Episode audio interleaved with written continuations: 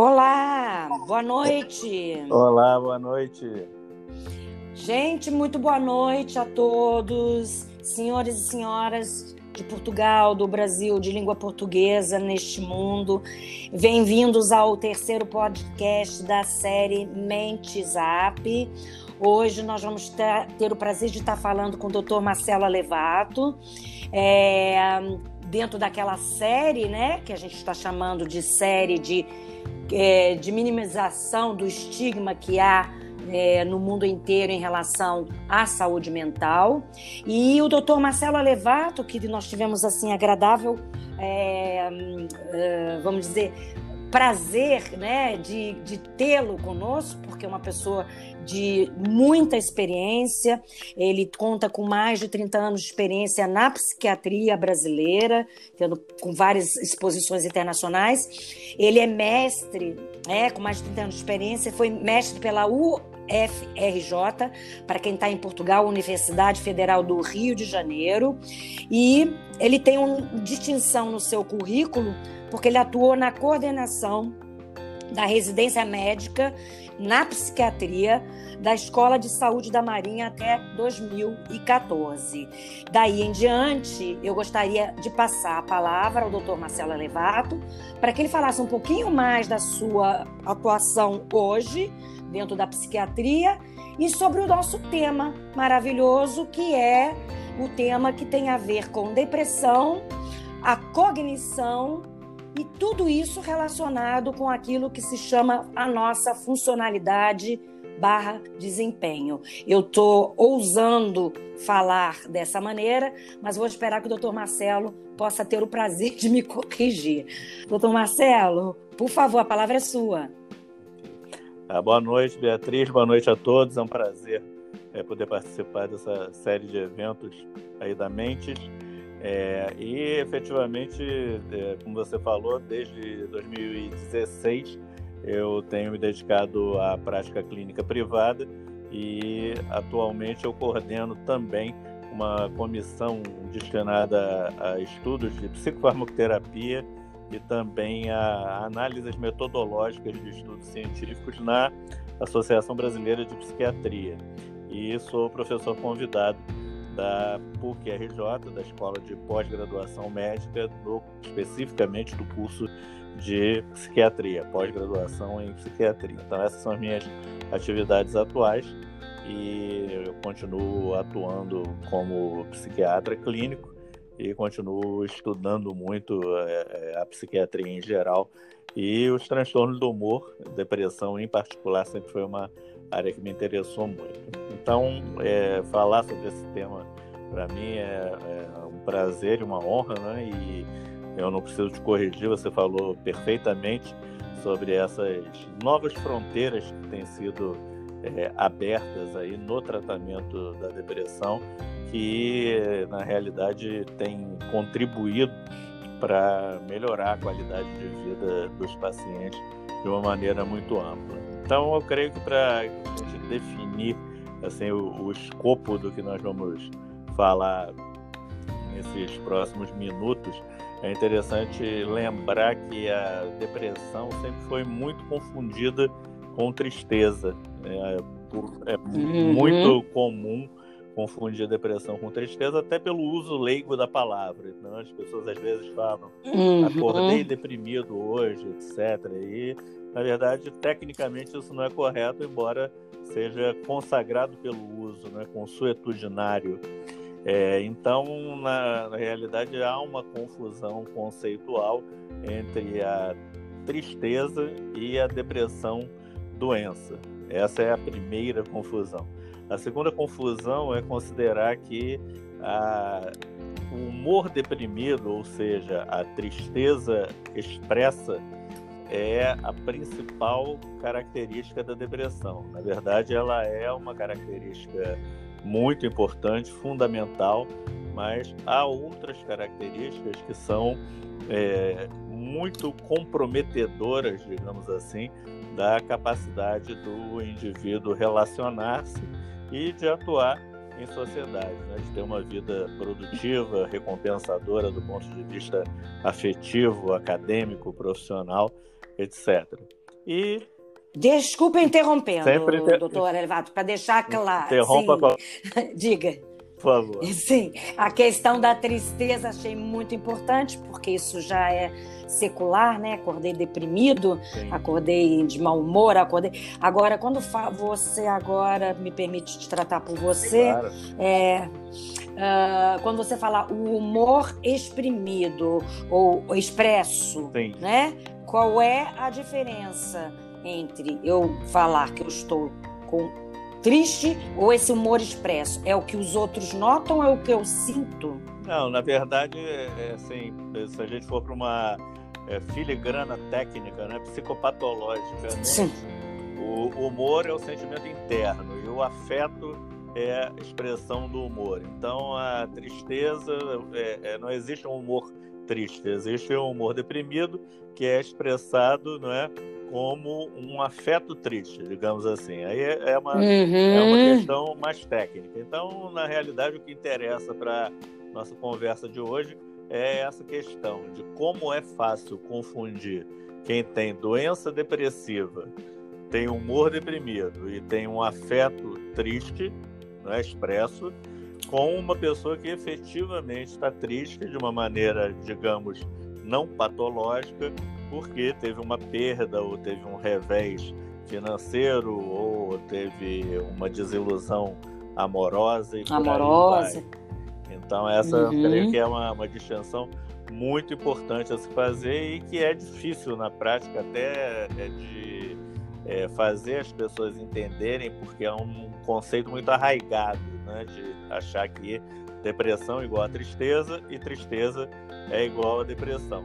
Então, por mais óbvio que pareça essa distinção, na verdade, na prática não é, e isso leva a vários problemas, os maiores dos quais é tentar fazer com que o paciente deprimido melhore com suas próprias forças, né, independente de qualquer ajuda, por meio de exortações, etc., que acabam só piorando a situação, porque o paciente, na verdade, uhum. não tem energia para agir da maneira que as pessoas considerariam normal, e o contrário, que é a medicalização da tristeza, né? ou seja, é o, o diagnóstico indiscriminado, o tratamento indiscriminado de situações vitais que são efetivamente geradoras de reações de tristeza que podem ser consideradas normais, embora sejam caracterizadas por sofrimento. Então é muito importante. Mas a própria negação que às vezes a pessoa tem de admitir aquilo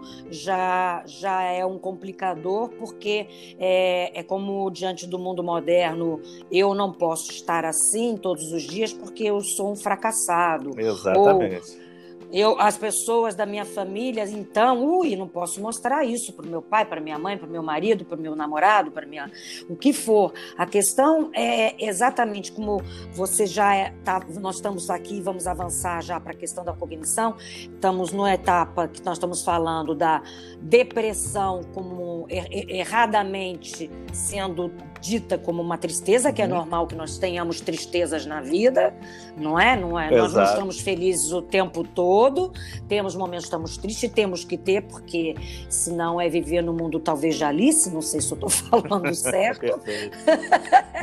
ou, é, ou o humor deprimido, ou como você disse, os afetos. Sim. E é, eu acho que essas três coisas que para poder cada um olhar para si próprio, entender é, que não só as pessoas vão olhar para a nossa cara e dizer, é, realmente você está deprimido. Não, porque a pessoa deprimida não é vista como deprimida, porque não está não tá escrito na Sim. testa que está deprimido. Né? Então, muitas vezes, ela vai se esconder atrás disso. Então, é, é muito para, na sua fala, para que a pessoa possa perceber quando, em que momento ela tem que olhar para dentro dela mesmo e ver, bom, essa tristeza já avançou para uma tristeza que já são é, não para, Sim. né? É, então, é, e aí chegar na questão da cognição e que você quer propor aqui, que já é um avanço maior da, da psiquiatria, né? É, não, na verdade. Não sei se eu compliquei, não, se eu tá... compliquei ou se eu facilitei. Me, me facilitou e está perfeitamente alinhado com o que eu planejei, porque agora eu vou começar a, a desafiar alguns conceitos que são mais ou menos consensuais, ou eram mais ou menos consensuais até alguns anos atrás Perfeito. em relação à, à depressão. Na verdade, a primeira coisa que pode parecer espantosa é o seguinte: é, a doença depressiva nem sempre vai se manifestar por humor deprimido. Tá? Então, certo. pode parecer absurdo, mas há uma parcela considerável de deprimidos que não terão humor deprimido, né? E aí a questão é da nomenclatura da doença. Talvez a nomenclatura não seja perfeita e tenha que ser é, aperfeiçoada. Então, se nós observarmos os sistemas diagnósticos de, de, psiquiatria, já existe essa percepção, já está lá, e as pessoas sempre passaram por cima dessa característica diagnóstica. Então, por exemplo, no manual diagnóstico americano, que é o DSM, né, para quem uhum. tem familiaridade com a psiquiatria, o DSM-5, os critérios diagnósticos da depressão podem ser humor deprimido e ou perda de interesse ou prazer, a chamada anedonia.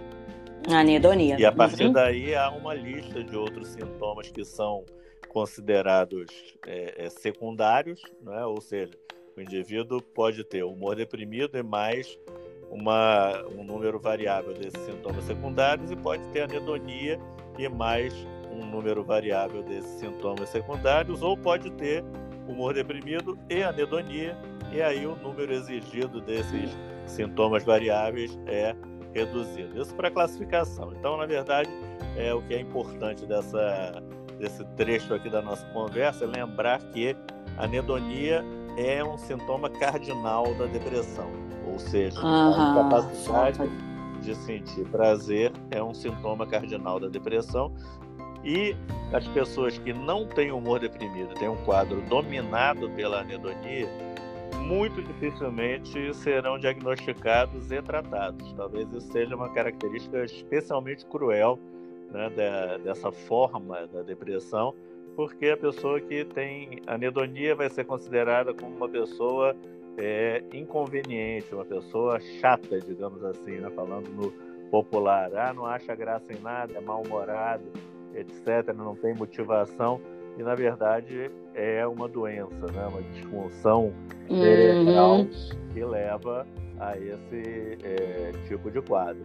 Tá? E, também e quando a gente fala de anedonia, a gente está falando, é, isso eu acho importante para todo mundo, que é uma palavra bastante desconhecida do público leigo, que é Sim. essa falta de prazer e interesse. Nós estamos isso. falando, não é numa coisa. Eu posso não ter interesse, por exemplo, em assistir filmes. Não, eu posso não, não ter interesse em sair com os meus amigos. Eu quero ficar meditando.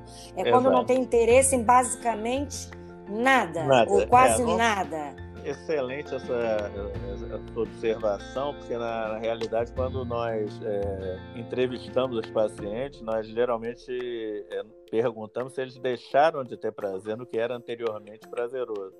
Então, uhum. é, essa sua dúvida é super pertinente e, e efetivamente é uma, é, uma mudança no padrão né, de resposta, vamos dizer assim, dos sistemas cerebrais de recompensa. Né? Todos nós temos áreas cerebrais que são ativadas quando nós temos é, ou a exposição a um estímulo prazeroso, quando nós exercemos alguma atividade prazerosa, seja ela profissional, seja um esporte, seja ir a um concerto, assistir um filme, enfim, qualquer coisa que é, nos dê prazer, nos dê o sentimento né, de é, prazer, é, uhum. ou é, desculpa, acabei aqui é, perdendo a, o fio não, não. aqui no, no meio. Eu, é, falei da anedonia em atividades é. Que antes eram, é, antes eram prazerosas e a pessoa deixou de ter. E a pessoa deixa de, de, é, de ter prazer. Que pode, o prazer também pode advir de atividades acadêmicas ou de atividades é, laborativas ou de atividades empresariais. Então não é um prazer só no, no sentido daquele prazer dionisíaco né, dos gregos. Uhum, é assim, uhum, um prazer quase luxurioso. É um prazer né, da realização. Uhum. Né? Ah, tem um projeto e consegui botar meu projeto é, é, para funcionar, tornei realidade esse projeto. Isso é uma forma de sentir prazer. E o deprimido às vezes não tem nem a energia para iniciar o projeto. Então é basicamente essa é, é a característica. Né? Nós falamos de humor deprimido, tristeza e falamos de anedonia, perda de uhum. e prazer também. E aí nós estamos é, rumo ao nosso tema principal, que é a cognição. Exato. É, o, é, isso, é isso que nós queremos saber muito. então, é... aliás, eu vou interromper o doutor Marcelo. Ele é um dos maiores estudiosos. Nós conversamos um pouco e bastante outras vezes. A cognição foi um, um tema de vários temas que nós vamos tratar aqui durante os outros podcasts futuros, que é bastante novo e que muitos outros colegas da psiquiatria não conhecem. Portanto, ele é estudioso dessa da cognição e é por isso que é tão importante a gente trazer para conhecimento leigo, porque ele defende a cognição como um dos pontos fundamentais para o que ele vai explicar e eu vou aprender também agora nessa questão toda que envolve a nossa é, funcionalidade. Então. Né? Como, como, porque a depressão, ok, eu tô doente, vou ficar. Em, não estou dizendo que é ok nada. Até porque quem já teve com depressão sabe muito bem o quanto é que você sofre. Eu tô, eu, a questão que está aqui no mundo que a gente vive é a nossa falta de funcionalidade também como indivíduos em termos de família, em termos de sociedade, em termos de utilidade. No momento em que você não tem nada disso, você praticamente se eu imagino que você vai se auto né, vai se autoflagelando e deve ser uma dor muito profunda. Então eu vou passar de novo a palavra, Marcelo, para você explorar o tema, né? Exato, mais uma vez foram excelentes aí as suas observações. Então vamos falar da, da, cognição, né? Você falou como uma coisa nova e o interessante é que até a maioria dos médicos, quando se voltou a falar de cognição é, na depressão, considerou uma coisa nova. Mas, na verdade, a percepção da de, é, depressão como uma doença cognitiva é muito antiga. Ela data lá da década de 50 do século passado. Olha. É muito interessante. Uhum. Mas, provavelmente, essa percepção foi negligenciada pela é, é, feliz coincidência para o tratamento do humor deprimido e infeliz para o tratamento dos déficits cognitivos, descoberta de antidepressivos eficazes, capazes de tratar o humor deprimido. Então, se criou na comunidade médica, dentre os pacientes e na sociedade ideal, a ideia é, um tanto errônea que se os antidepressivos resolviam o humor deprimido, resolviam também o problema da depressão. Só que a depressão não é só o humor deprimido. Né? E as alterações é, cognitivas são é, extremamente mórbidas, digamos assim, na depressão, porque elas, inclusive, podem preceder o aparecimento do quadro. Então, é, na verdade, a gente medicina tem uma palavra chamada pródromo, que é um prenúncio, na verdade, de uma uhum. doença. Então, há adolescentes, por exemplo, que têm alterações cognitivas, inclusive de atenção, né? e nós sabemos que hoje em dia se diagnostica muito déficit de atenção em crianças e adolescentes, que na verdade são sintomas prodrômicos, ou seja, prenúncios de um futuro quadro depressivo. Então, é, Olha. em relação à, à, cognição, né, o que acabou se criando como uma maneira didática de entender a cognição da depressão foi uma divisão arbitrária entre a chamada cognição fria, ou seja, que é a cognição independente do humor e do afeto, e a cognição quente, que é influenciada pelo humor.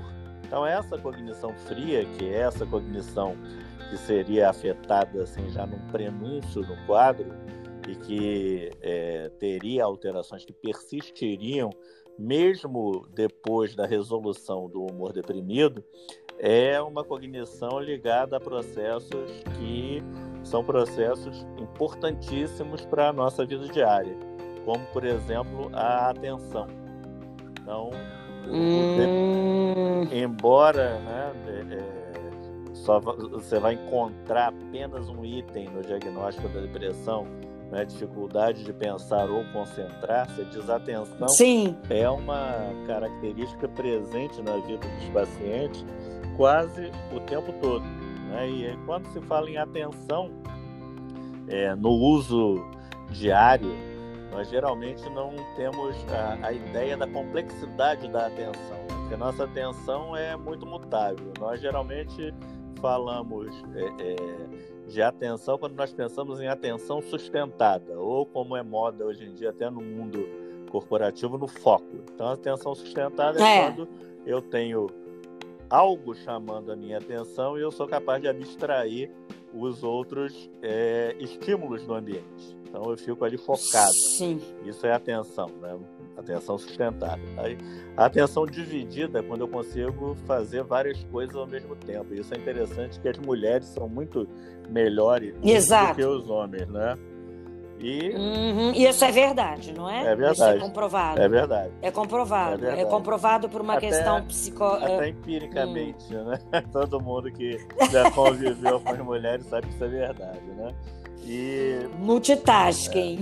É, existe a, a, atenção seletiva também, né, que tem a dividida, fazer várias coisas ao mesmo tempo. A seletiva é alternar entre tarefas. Então, eu posso, uhum. por exemplo, estar tá escrevendo é, uma receita para um paciente, ao mesmo tempo que eu tenho que atender a chamada no computador de um outro que eu vou atender a seguir. Então, eu tenho que fazer essa atenção seletiva, né? priorizar tarefas. Eu vou agora deixar essa receita aqui para o final da consulta do outro, porque o outro já está entrando aqui é para ser atendido. Então, isso é a atenção seletiva. E velocidade de processamento, que é a velocidade com a qual nós processamos estímulos do ambiente. Então, um resumo disso tudo. Uau!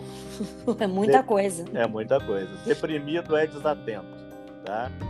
Isso é a primeira é, etapa da disfunção cognitiva que inferniza a vida do deprimido desde antes dele ter o diagnóstico é a desatenção. A segunda etapa da, desse, é, é, dessas dificuldades, né, que realmente comprometem muito a qualidade de vida do paciente, é a indecisão, tá? Uhum. A, a indecisão já é de uma outra subdivisão das funções cognitivas chamada funcionamento executivo. Então, funcionamento executivo é o que a gente faz o tempo todo, todo dia. Planejamento, tomada certo. de decisão, análise de feedback, correção de erros, é, inibição de impulsos e por aí vai. Então, deprimido tem desatenção e indecisão. E aí nós vamos entrar na consequência da soma de desatenção com indecisão, que é uma característica que, inclusive, nós brasileiros, às vezes até nos vangloriamos jocosamente, que é a procrastinação. Ah. A procrastinação é, é o fruto da indecisão. Então, se eu sou desatento e não consigo processar é, os estímulos do ambiente adequadamente, eu vou ter dificuldade de tomar uma decisão. Se eu não tomo uma decisão, eu vou procrastinar porque eu vou ter sempre necessidade de pensar outras vezes até decidir, né? Mas de forma sofrida, né? Muito forma... sofrida, muito sofrida e porque... sempre nós vamos uhum. chegar agora no, no, na, no final dessa escadinha, né? Que eu até uhum. quando é, é eu estou ensinando para alguém, é, que são os quatro cavaleiros do apocalipse da depressão, que é Uau. a desatenção, indecisão, a procrastinação e a ruminação, que é uma auto-eliminação. Hum, né? São pensamentos hum. entrantes de que eu poderia ter feito melhor, que eu não executei meu trabalho de maneira adequada porque eu adiei demais uma decisão e que eu tenho um desempenho inferior ao que eu é, poderia ter. Estou envergonhado diante dos meus colegas, estou envergonhado diante de mim mesmo. Não sou uma pessoa trabalhadora, não sou uma pessoa competente e por aí vai. Tudo isso fruto dessa disfunção cognitiva é, relacionada a esses aspectos cognitivos frios, né? que são os aspectos que ah, tá. não se resolvem com a melhora do humor. E tá? não com remédio. poucos remédios atuam sobre essa esfera na realidade. Então é muito importante lembrar de ter uma atenção especial a essas é, áreas da cognição e da atuação. Aos quatro do... cavaleiros do Apocalipse. Quatro cavaleiros do Apocalipse. Gostei muito, muito bem. gostei e gostei porque fica mais fácil do todo mundo compreender, né? É, que é seria um... essa questão, se você puder repetir, os quatro que são Uma, a... é, desatenção é o início. Né, desatenção. Né, indecisão. Uhum. na verdade, eles se encadeiam, né? Então, uma uhum. coisa do outro. Mas é bom repetir. Indecisão. Claro, sempre. Indecisão, procrastinação. Três. Procrastinação. Sim. Ruminação, que nós podemos e a ruminação. traduzir uhum. como autorrecriminação, né?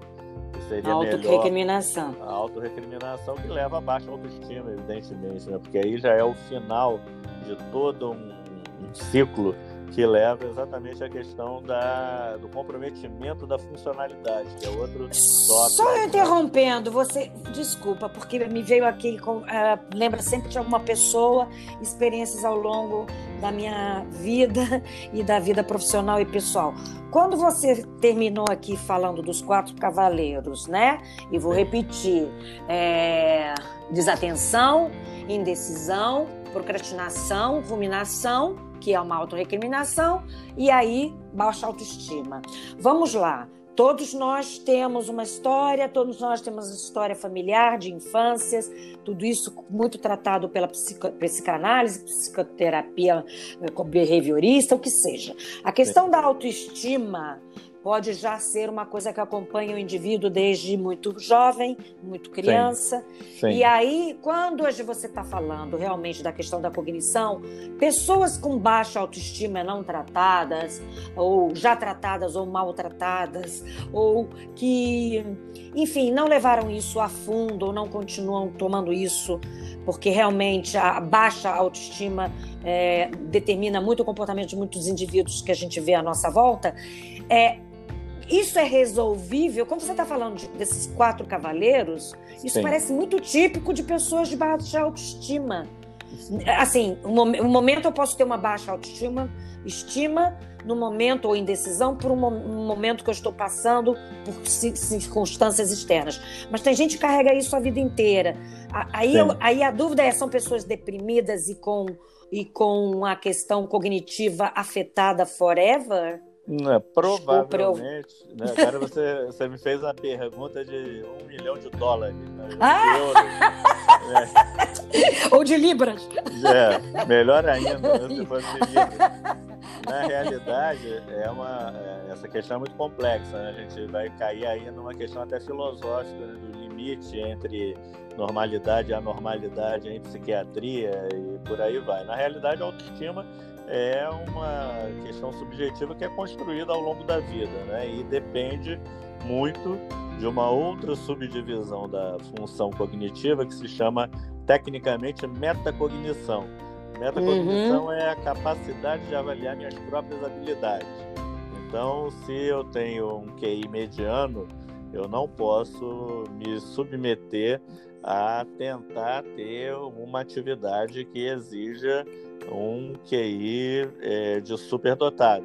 Senão eu vou inevitavelmente claro. me, me frustrar e vou ter, evidentemente, uma, um problema de autoestima em relação a isso. Então, ao longo da vida, é, assim, idealmente, todos nós procuraríamos atividades adequadas às nossas habilidades, né? Exato. E, evidentemente, uhum. essas escolhas são limitadas até pelo ambiente em que nós nascemos, fomos criados, etc. Então, vamos supor que alguém que nasceu em um país em que o beisebol seja o esporte nunca vai ser um grande craque de futebol porque não vai jogar futebol e assim por diante. E uhum. na realidade essa questão da, da metacognição depende muito de julgamento, né? E quando o, indivíduo, a gente vai cair para a questão da cognição quente, né? Quando ah, tá. o, hum. o auto-julgamento é, do indivíduo com humor deprimido está afetado pela um viés, digamos assim, negativo. Ou seja, eu sempre vou me julgar de uma maneira excessivamente rigorosa. Já no caso do paciente bipolar, que aí seria outro tema, é, uhum. quando em mania, quando eufórico, ele vai ser muito autoindulgente e vai superestimar as suas habilidades. Né? Eu acho uhum. que a uhum. grande, a grande questão aí da depressão não tratada adequadamente é que num certo momento essa metacognição do indivíduo começa a ser afetada por um viés negativo que não é real, ele poderia recuperar né, suas habilidades anteriores adequadamente tratado, mas é, isso muitas vezes não é percebido nem é tratado adequadamente porque não faz parte do esquema, aí vamos falar de novo, esquema cognitivo dos médicos quando avaliam esses pacientes. E isso tem a ver, então, com as diretrizes que você falou lá atrás, da própria DSM-4. Para quem não sabe, a DSM-4. DSM-5 é... agora, hein? DSM-5, né? É, sim, sim. São diretrizes internacionais para diagnóstico de depressão que os psiquiatras seguem. E sim. aí, o que você está é, reiterando é que passa mais desapercebido, a não ser aquela, aquele fator secundário, falta de atenção e concentração, como sendo um dos grandes problemas realmente do paciente que tem depressão, que é essa parte cognitiva, e que quem já teve sabe muito bem quanto é sofrido, né? Aí, aí, você falou da fria, da quente, Sim. e tem uma terceira, não é? Social. Eu já te interrompo. A social. Ah, tá. Social. Então, assim, o tripé da cognição não é? É cognição fria, cognição quente e cognição social. Na verdade, nós podemos imaginar esses três domínios cognitivos como três círculos que têm uma grande parte de interseção. Essa divisão é, é bem arbitrária, assim, para facilitar o entendimento. Mas na realidade elas não existem como compartimentos distantes. Sim. Então, uhum. Então, você, se você tem uma alteração da cognição fria, você vai naturalmente ter uma alteração também da cognição quente, porque o, seu julgamento das suas próprias habilidades, a sua autoestima, vai ser afetada por um viés negativo. Né? E vice-versa. Se você já tem um viés negativo de base, isso vai te levar a ficar indeciso, né? porque é um problema de confiança. A gente fala uhum. muito isso em, em esporte. Ah, o jogador fulano de tal está sem confiança isso que ele não está jogando bem. Uhum, uhum, Essa falta uhum. de confiança é um viés negativo. Né? Se ele sabia jogar bem, ele não desaprendeu. Então ele não está sendo ousado é, é, como era antes, nem é, criativo por uma questão de confiança. Então aí é o quente afetando o frio, né? a capacidade de executar tarefas que é, anteriormente eram até tranquilas. E a cognição social é, é importantíssima na vida de relação, né? E a gente tá claro. Tá falando aí so... da, da vida é, em sociedade, é uma vida de relação, mesmo em tempos de, de pandemia, né? A gente está usando uhum. uma tecnologia até que nos permite interagir nessa situação. E a cognição social é o seguinte: é usar a cognição fria e a cognição quente para navegar o ambiente de forma adequada. Né? Estamos falando para portugueses e eu fui da Marinha também, então navegar é um tema que é confortável uhum. para nós. Então, no ambiente, eu preciso saber, por exemplo, como me vestir, com que tom de voz utilizar, a quem cumprimentar, de que maneira eu me dirijo às pessoas, para que eu possa identificar naquele ambiente as minhas oportunidades de interação e as ameaças potenciais. Né? Então, falando, por exemplo, da hierarquia militar, eu tenho que reconhecer pela farda quem é um superior hierárquico, para ir uhum. lá prestar continência. Ao mesmo tempo, eu tenho que reconhecer o subordinado, não para exercer qualquer tipo de assédio, então, mas para saber a quem eu posso delegar parte de uma tarefa. Então, uhum, basicamente, uhum. É, é, na vida corporativa, na vida acadêmica, as coisas funcionam da mesma maneira, só que sem uniforme, sem uma hierarquia tão rígida, etc.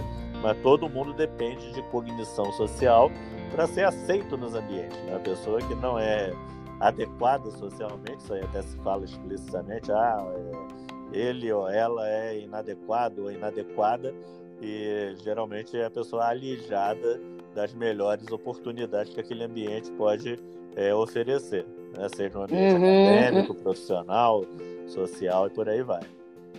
É, existe uma questão também hoje, né, que tem se discutido, acho que um pouco fora do tema psiquiatra, eu estava lendo, que era a questão dos rótulos, né, porque também nós somos, e, e eu percebi que não só uh, em sociedades latinas, mas mesmo em sociedades anglo-saxônicas, essa questão da rotulação do seu comportamento, e cada vez mais é, sobretudo na pós-internet, era internet, e com a mistura, com a globalização, é, ficou mais fácil talvez da gente ter uma aceitação para aquilo que é muito diferente. O cabelo roxo, a pessoa que está andando em Berlim, você vai para uma cidade como Berlim, você vê sim, sim. tudo de todo que é tipo. Então, também, assim, essa aceitação social, eu acho que também tem que ficar claro, né, doutor Marcelo? Sim, o que, que é aceitação do diferente do que nós somos, né?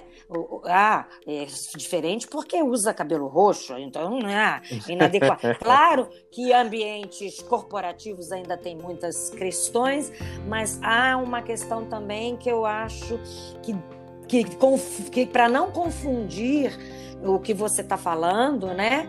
De ser aceito, porque o ser aceito em cognição é um comportamento talvez bastante esdrúxulo, né? Isso. Ou seja, né? Uma pessoa que está indo contra um padrão comportamental dentro daquela empresa ou corporação e vai, vamos dizer, vai é, afetar, diria, né? Eu diria dentro daquele ambiente, né? Acho que, acho que você falou uma coisa bem interessante, que é essa questão de, hoje em dia, né, a gente tem é, a tendência a, a, valorizar a diversidade, o que uhum.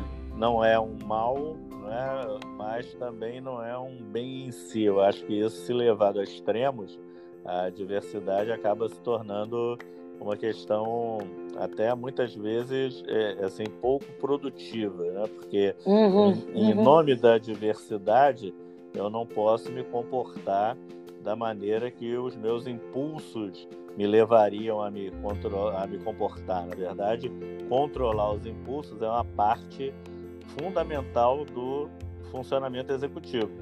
Então existe, né, a gente está falando hoje em dia, é, se fala muito, ah, toda empresa deveria ser como do Vale do Silício, né? No Google o cara trabalha uhum. de bermuda, leva o cachorro, entra a hora que quer, sai a hora que quer, desde que entregue o, o resultado que o seu gestor deseja. Então é uma maneira de produzir. Mas em outros ambientes você precisa forçosamente ter, né, nas corporações, um código de comportamento que inclui, por exemplo, a maneira de vestir, não é? Exato, Isso exato. é uma coisa, assim, eu como, uhum. como militar tinha, nunca tive muita escolha, né? Tinha cabelo curto e uniforme, então uhum. é, só podia é, usar mais em roupa, usar terno, etc., quando estava fora do, do ambiente militar. E isso, para mim, nunca foi um problema. Né? São opções que a pessoa faz na vida. Acho que um grande, a grande questão da diversidade hoje em dia é que ela tem sido levada a extremos que não são muito produtivos. Então, eu não posso, por exemplo, trabalhar num banco ou num escritório de advocacia de bermuda, camiseta e puxando meu cachorro pela coleira. Né? Não é adequado. Mas aí uhum. as pessoas falam: ah, não estou sendo aceito porque eu sou diferente. Não é exatamente sim. Nós, nós somos sim. moldados pela sociedade. Né? Isso é uma verdade também. Ninguém pode ter a pretensão de achar que serei eu mesmo e me comportarei da maneira que é, os meus impulsos, o meu sistema cerebral de recompensa assim determinar, porque isso é desastroso do ponto de vista social. Nós teríamos uma hecatombe se a humanidade resolvesse funcionar assim por um dia. Provavelmente. Isso seria também uma distorção mental, quem acha que tem que estar, ser impulsivo em todos os ambientes e, a, e se comportar dessa maneira? Não, ou está que... fora da área da psiquiatria isso? É, eu acho que hoje em dia é mais cultural. Cultural.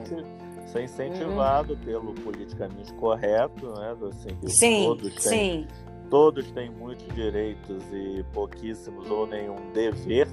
E aí a pessoa acha que ela pode é, fazer o que quiser, da forma que quiser, da maneira, pelo tempo que quiser, né? e aí não é a questão exatamente psiquiátrica, a não ser que nós é, é, enveredemos pelo estudo de transtorno de personalidade. Que, assim, de personalidade, é o, sim. O, o Agora, tema... esse é um tema. Não, não é. E esse tema, só para eu poder reforçar, doutor Marcelo, estando um pouco fora do Brasil, essa coisa do politicamente correto tem sido uma fala muito presente aqui no Brasil, diferente das falas que a gente vê vamos falar de Portugal, que é um país não de ponta, ou de ponta não vamos falar dessa maneira, ou dos mais desenvolvidos da Europa. Não existe essa terminologia é, do politicamente correto. Eu acho que isso talvez seja uma fase do Brasil de desenvolvimento, onde as pessoas estão querendo se autoafirmar, ou seja lá o que for, ou,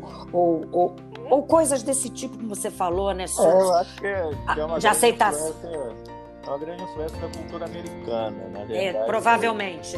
O, berço do, do, politicamente correto são algumas universidades americanas e ah, bem lembrado.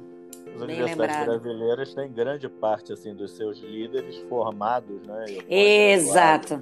Em universidades Exato. americanas e eles trazem esse tipo de discurso para cá e assim é um discurso é, que é estranho à nossa cultura, mas que encontra ressonância aqui. Mas isso é completamente diferente de cognição social. Tá? Certo. Cognição então, social é, é me comportar adequadamente no ambiente no qual eu estou naquele momento. Então, se eu estou no estádio de futebol, eu não espero é, encontrar à minha volta pessoas de terno, como se eu estivesse num concerto, né? E é uhum. aceitável, por exemplo, pular, gritar, às vezes soltar um palavrão, etc.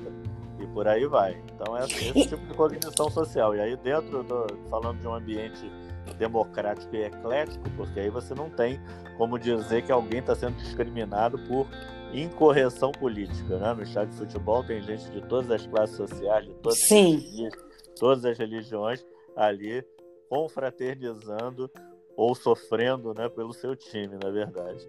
É verdade, né, flamenguista? Então, olha, só para a gente. É porque eu queria a gente poder fazer outros podcasts. Nós estamos com 40 minutos e às vezes as pessoas não têm tempo para escutar tudo. Para fechar. Então, mas eu queria fazer um wrap-up aqui, porque para mim ficou embora você falou, nós falamos o Quatro Cavaleiros do Apocalipse, eu gostei e, e, ficou mais fácil. E quando você falou do tripé, cognição fria, quente e cognição social, se você Sim. puder fechar isso, esses três para que as pessoas entendam, porque já falamos transtornos de humor, tristeza e cognição. E aí tá. agora, quando você junta esses três, o que que eu, como, como indivíduo leigo, devo entender uh, desses três juntos e me analisar e buscar ajuda, que tipo de ajuda, né? E, uhum. e, e, quais tipos, que tipo de ajuda e quais tipos de ajuda a gente vai falando do campo de saúde mental. Né? Porque tem psiquiatria, tem psicoterapia, é, o... meditação, o que for.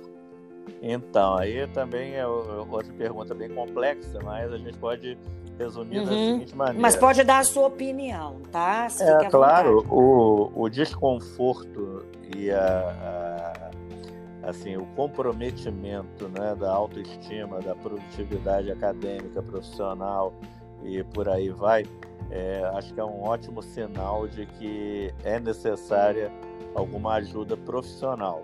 Né? Não é fácil estabelecer essa fronteira mas é, acho que são pistas bastante razoáveis. E, e há pessoas, como eu falei é, durante aqui o podcast, que têm quadros depressivos crônicos, que não são necessariamente é, mais do que moderados e que vivem a sua vida inteira sofrendo com problemas de baixa autoestima e com esses problemas cognitivos que eu enumerei aí, principalmente os problemas cognitivos. Então vamos recapitular. Cognição Sim. da depressão, caracterizada por desatenção, Sim. indecisão, procrastinação uhum. e ruminação. Tá? Então eu vou ter Sim.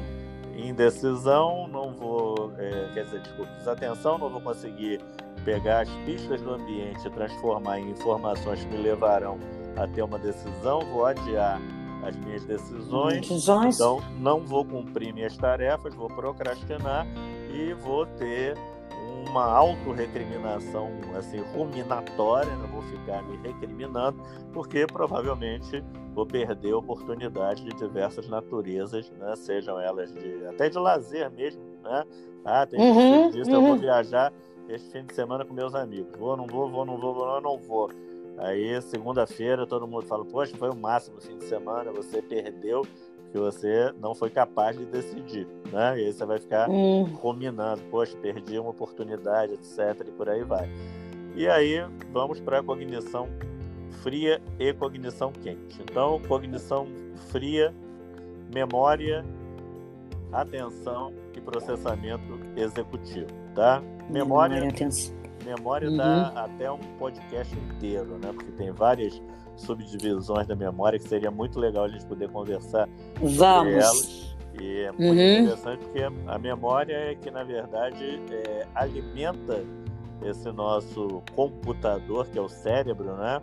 Com os arquivos. Né? Tem o HD, digamos assim, e tem o processador. E a memória são todas as informações, a gente falou em navegar ambientes, eu navego nos ambientes de acordo com o que eu aprendo. Né? Se claro. eu aprendi em casa que eu devo dar bom dia, boa tarde, boa noite e falar obrigado, eu vou navegar os ambientes assim. Se eu aprendi que eu tenho que me comportar é, agressivamente, eu vou fazê-lo assim e assim por diante. Então, uhum, uhum. essa é a cognição fria, né? A cognição que uhum. é, é, constituída principalmente de atenção, memória e o funcionamento executivo baseado nas informações da memória e da comparação do que está guardado na minha memória do, com o que eu estou vendo no ambiente. Por isso que a atenção é certo. é importante. Né? Eu tenho a memória, eu tenho que me comportar assim. Ah, não vou é, cruzar um sinal vermelho. Se eu estiver distraído, eu posso cruzar um sinal vermelho. Né? Então, não basta ter a memória de que você não deve atravessar o sinal vermelho. Você tem que ter atenção para não fazê-lo. Né? Então, isso funciona é tudo em concerto. E aí, a gente passando para a cognição quente. Quente. Por que, que eu uhum. posso estar desatento ao ponto de cruzar um sinal vermelho se na minha memória está que eu não devo cruzar o, ver... o sinal vermelho. Eu posso estar simplesmente ruminando alguma frustração que eu tive né, e pensando em como solucionar aquela situação e abstraindo né, a, minha, a minha atenção de todos os estímulos que seriam relevantes, por exemplo, enquanto conduzindo um carro ou mesmo atravessando como pedestre. Aquilo que a gente falou, da atenção alternada, né? Da, que é a atenção uhum. seletiva. Eu tenho que estar dirigindo, pensando nos meus problemas e sou capaz de identificar um sinal vermelho ou uma placa de limite de velocidade e dirigir de acordo com as regras. Então, a gente falou de atenção, de memória e afetividade, ansiedade e por aí vai, que seria a cognição quente. E a cognição social, que é exatamente isso, saber se comportar em sociedade. Então, se a minha atenção está normal, se eu consigo acessar os arquivos da minha memória é, e eu não estou ansioso ao ponto de causar, digamos assim, didaticamente um curto-circuito nessa interpretação, eu vou, por exemplo, parar no sinal vermelho, respeitar o limite de velocidade, por aí vai. Ou seja, vou me comportar como uma pessoa com uma cognição social adequada. Eu achei até que essa metáfora meio primária assim ficou ótima para essa questão que você falou do politicamente correto, porque nem o mais radical dos politicamente corretos vai dizer, por uhum. exemplo, uhum. que ele pode atravessar o sinal vermelho e atropelar os outros porque é uma arbitrariedade do Estado botar um sinal vermelho na rua, né? Aham, então, aham, é mais ou aham. menos isso, assim, o grau de absurdo que a gente encara hoje em dia. Muito, é, é muito denso e muito interessante, porque isso abre um leque além daquilo que eu conheço, acho que a maioria das pessoas que estão acompanhando, né, esse, esse mundo do jeito que nós estamos vivendo hoje, há mais falas uh, sobre saúde mental. Cada vez mais na Europa está muito proeminente os problemas mentais, sobretudo porque entrou agora na época de inverno, Sim. isolamento. Então, fala-se mais, mas fala-se mais sobre saúde mental, mas trata-se bastante, é, talvez deficitariamente, por conta do sistema de saúde ser público, então há pouco atendimento e pouco sistema privado. É. Mas acho que o importante é deixar a mensagem aqui, doutor Marcelo, que não se encerra aqui, a gente pode ter outras conversas, mas que, assim, é, nós estamos vivendo um momento muito difícil, porque tudo isso que eu acho, não sei a relação que agora pode ser feita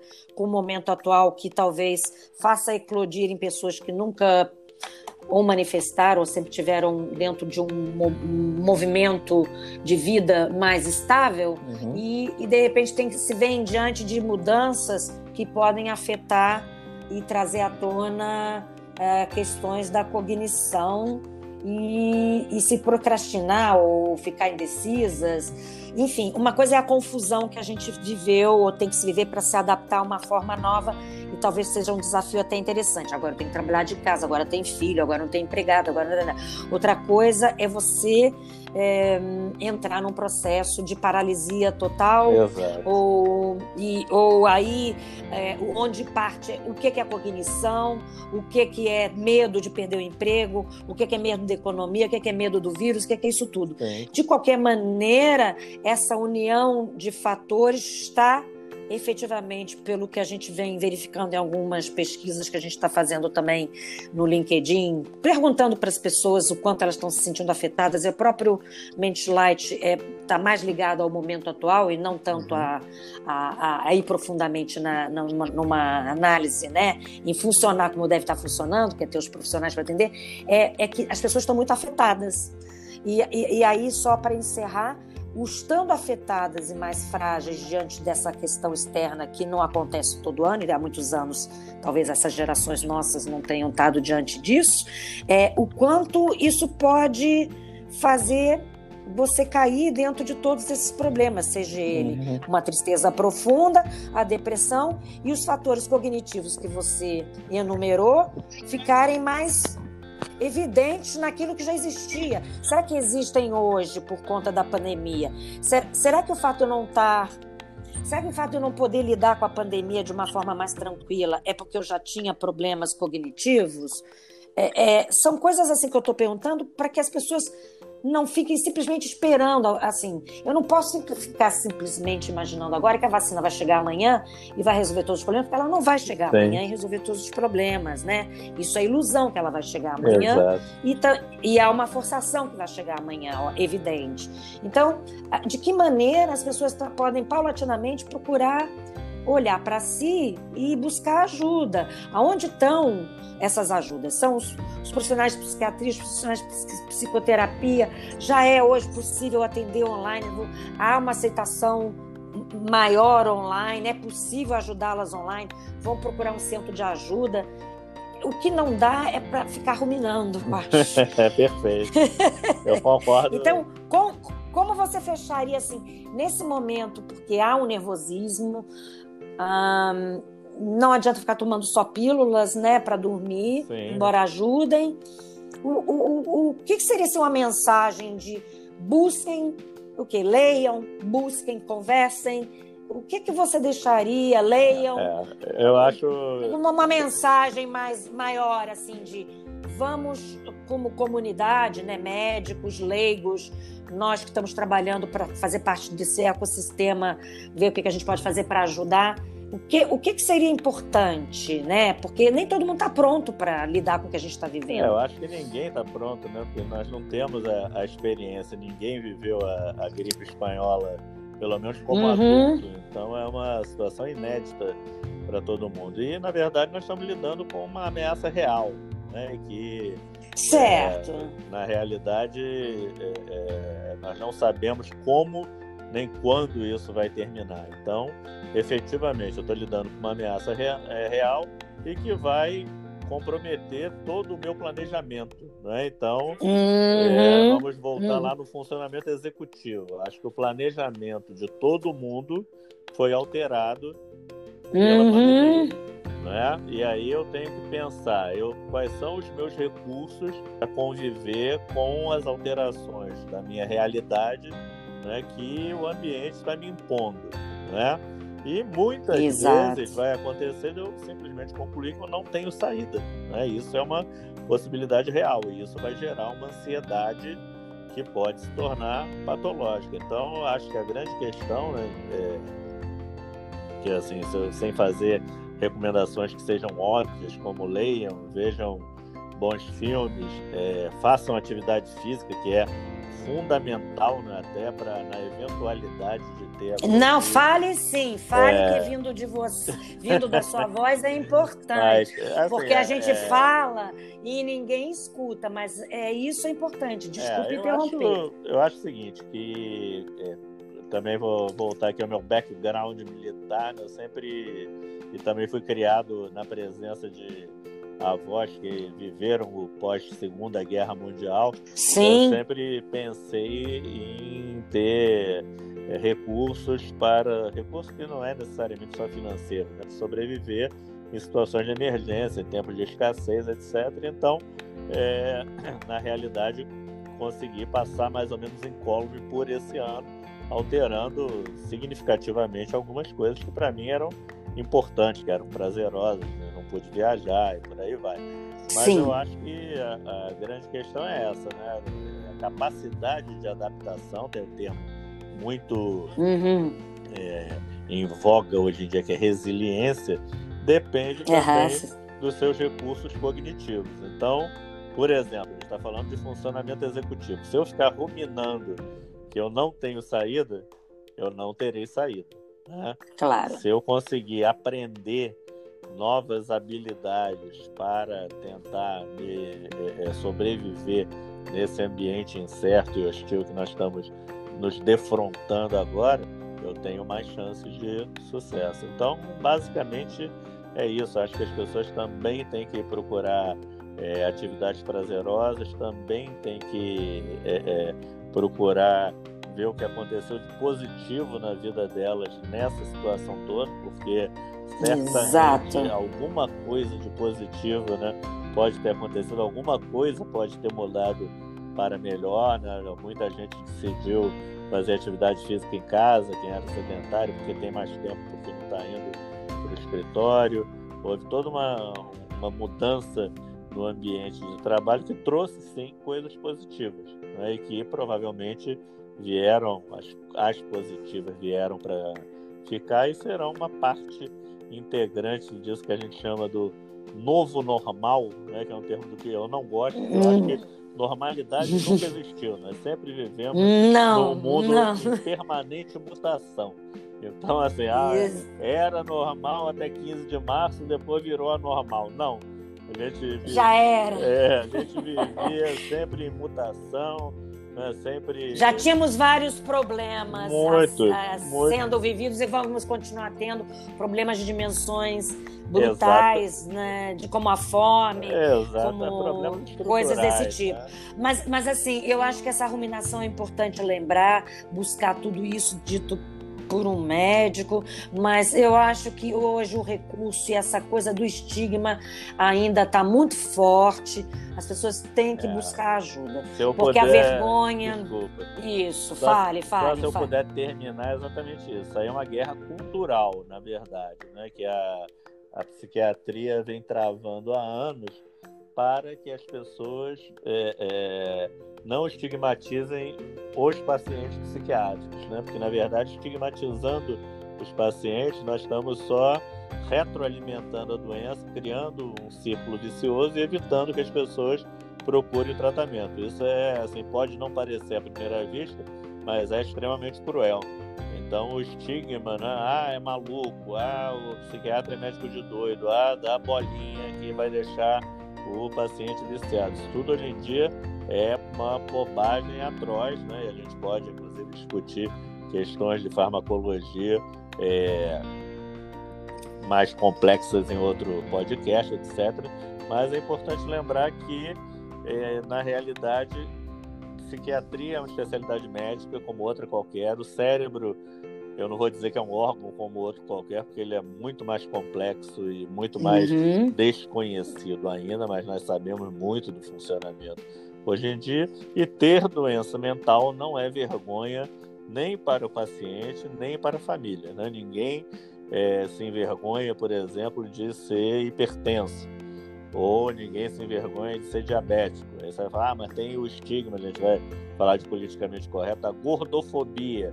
Aí já é outra história, né? Aham, aham. estigma também.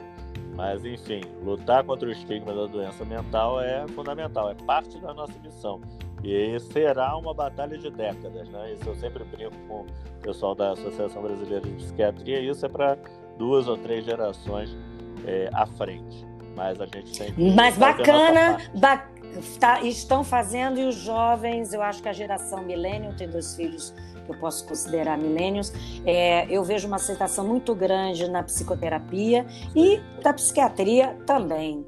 É, eles não têm medo, é, obviamente, que falam o mínimo possível, né? Não são. Acho que tem uma geração nova aí vendo que está antenada, talvez porque leem mais, né? Internet Sim. conectada. Esse é o lado bom internet, com todo o lado bom e positivo, mal e ruim, o lado positivo é que estão conectados, que talvez venham mudar tudo isso, né, Exato. doutor é, Marcelo? Olha, Oi. Sim, conclua para a gente fechar uma, nossa, uma hora de papo que eu nem senti. Maravilhoso, eu também adorei. É, eu acho mesmo que informação é fundamental né, e existe também hoje em dia muita questão é, relativa a uma demonização de internet, excesso de informação, etc.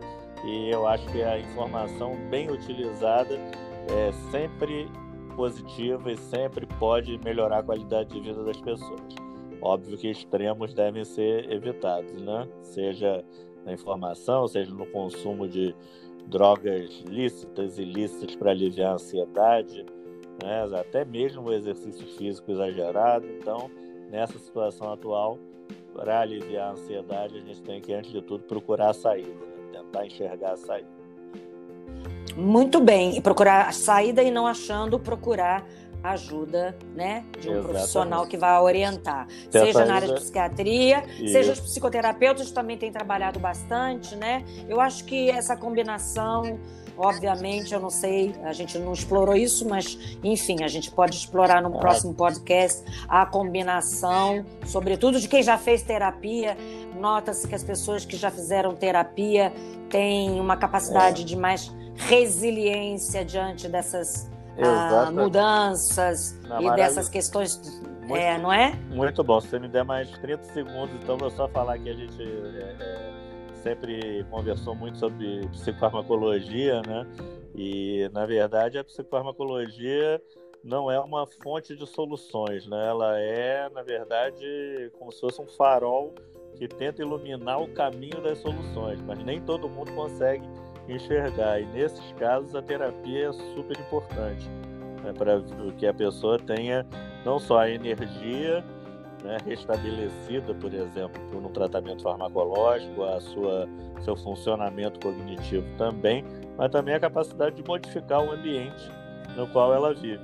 Então, a, assim, a, o objetivo do tratamento psicofarmacoterápico ou é, psicoterápico não é é, tornar a pessoa mais resistente a um ambiente hostil. É fazê-la capaz de tornar um ambiente não hostil, um ambiente favorável. Muito bom.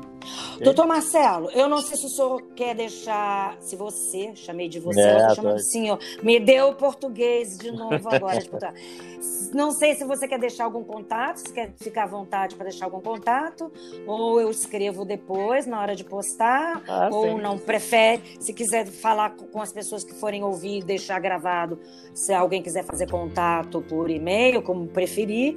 Eu acho melhor sempre não e-mail, né? Porque a gente sempre vai rodar pelo LinkedIn. Sim. E-mail é sempre mais sujeito. Talvez um seu contato no LinkedIn, né? É, na verdade, eu é, prefiro o e-mail mesmo. Eu sou, estou meio antiquado em relação ao LinkedIn. Não, não, sou não pelo sabe porque eu vou lhe dizer porque como o e-mail isso vai circular a, ah, vai sim. circular no LinkedIn e pode estar aberto ao público, fica aberto ao público e você pode ter gente que acessa seu e-mail e tem muito hacker. Então é, eu fico com medo de, agora... de dizer para deixar o e-mail. Não, tá bom. Você agora acabou de me deixar apavorado aqui. Cuidado com os e-mails para todo mundo. Não, tudo são... bem. Eu, é, eu te passo depois. É melhor então, deixar. É, o... eu, a gente você me passa e eu ponho na hora de postar é, quais são os seus contatos. É, se você quiser é, me procurar no LinkedIn, eu tô lá com um perfil assim, vergonhosamente eu... completo. Tá bom? Não tem problema, mas você acessa e quem quiser falar através. É melhor não um e-mail, na minha opinião. Não, com tá certeza. Tá bom? Vai ser um prazer enorme dirimir eventuais dúvidas, estou sempre à disposição. Muito obrigada. Olha, gente, boa noite a todos. Brasil, Portugal, é, Ultramar. Eu não sei se tem alguém a nos escutar ou vai nos escutar. Ultramar são as colônias africanas, Angola, Moçambique, etc. Então foi um prazer enorme estar aqui com o doutor Marcelo. Espero que tenha sido de utilidade, que o que a gente está querendo realmente é ajudar nesse, nessa questão de cada vez mais trazer educação para todos nós leigos. Uma boa noite, doutor Marcelo. Boa Desfrute noite. da sua noite. Agradeço imenso e boa noite a todos. Eu agradeço a todos. Até, até a próxima. Bye. Tchau.